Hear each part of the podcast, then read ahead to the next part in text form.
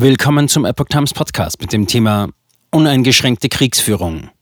Wir wurden vor dem Krieg gewarnt.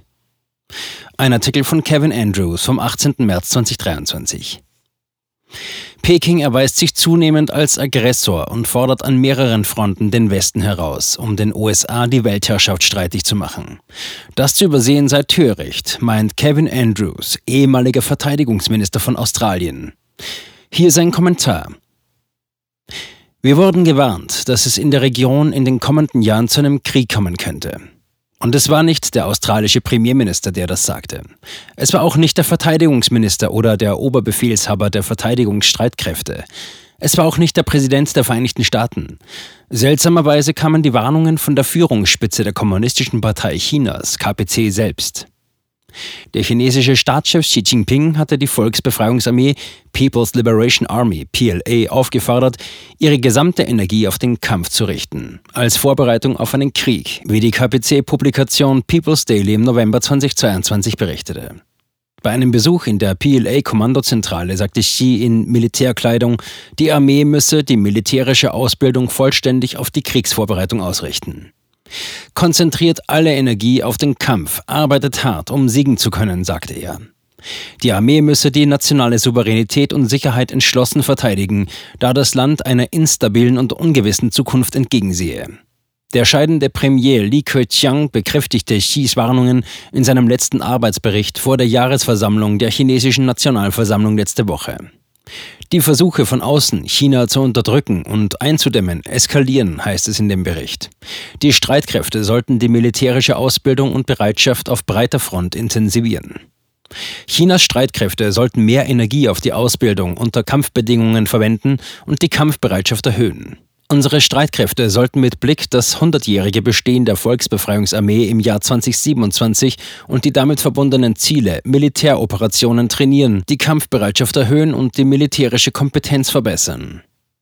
Seine Äußerungen kamen kurz nachdem die KPC eine Erhöhung der Militärausgaben um 7,2 Prozent angekündigt hatte. Scheinheilige Drohungen.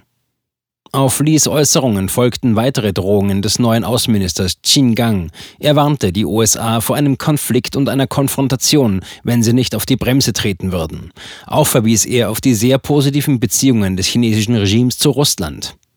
In einem nachfolgenden Kommentar der Global Times bezeichnete die Zeitung vom Westen verwendete Ausdrücke wie chinesische Schuldenfalle, Regeln der internationalen Ordnung und Demokratie gegen Autoritarismus als narrative Fallen, die von Washington aufgestellt worden seien. Xi selbst hätte von einem globalen Wettstreit zwischen Autoritarismus und Demokratie gesprochen, in dem sich das chinesische System durchsetzen werde. Auf dem Parteikongress im vergangenen Jahr erklärte Xi, er schließe den Einsatz von Gewalt nicht aus, um die Wiedervereinigung mit Taiwan zu erreichen. Beobachter könnten zu dem Schluss kommen, dass diese Äußerungen nur ein weiteres Gebaren des kriegerischen Nationalismus sind, den Xi und sein Team von Zeit zu Zeit äußern. Es ist nicht das erste Mal, dass der Generalsekretär der KPC die Führung der PLA auffordert, ihre Kampfbereitschaft zu erhöhen.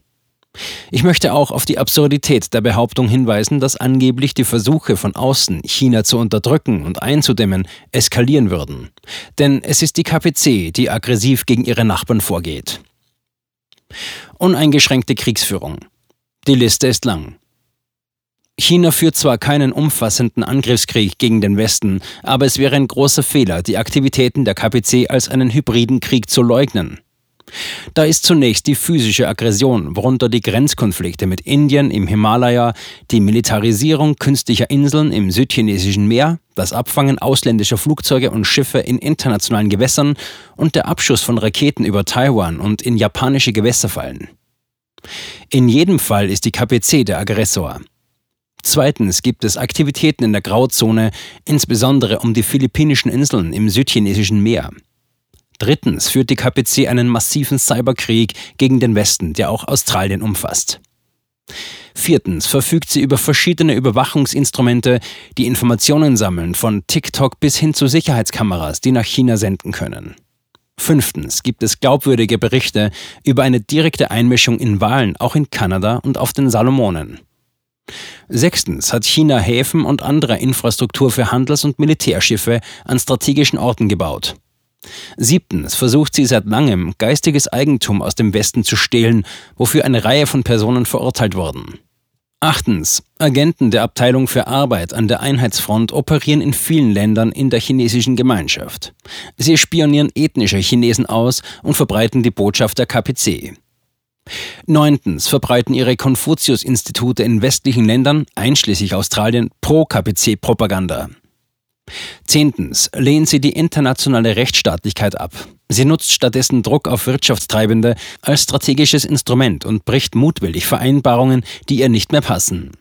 Andere Aktivitäten reichen von der Wolfskrieger-Diplomatie bis hin zur Einschleusung der illegalen Droge Fentanyl in die Vereinigten Staaten und der Unterstützung anderer autoritärer Regime wie Russland. Das heißt nicht, dass die KPC im Begriff ist, in Taiwan einzumarschieren, denn es gibt viele Gründe für ihre Vorsicht, aber den hybriden Krieg der KPC zu ignorieren, ist töricht. Die AUKUS-Ankündigung von dieser Woche ist eine notwendige Reaktion auf die sicherheitspolitischen Herausforderungen der Region. Sie muss Teil eines umfassenderen Programms zur Bekämpfung des hybriden Krieges der KPC sein.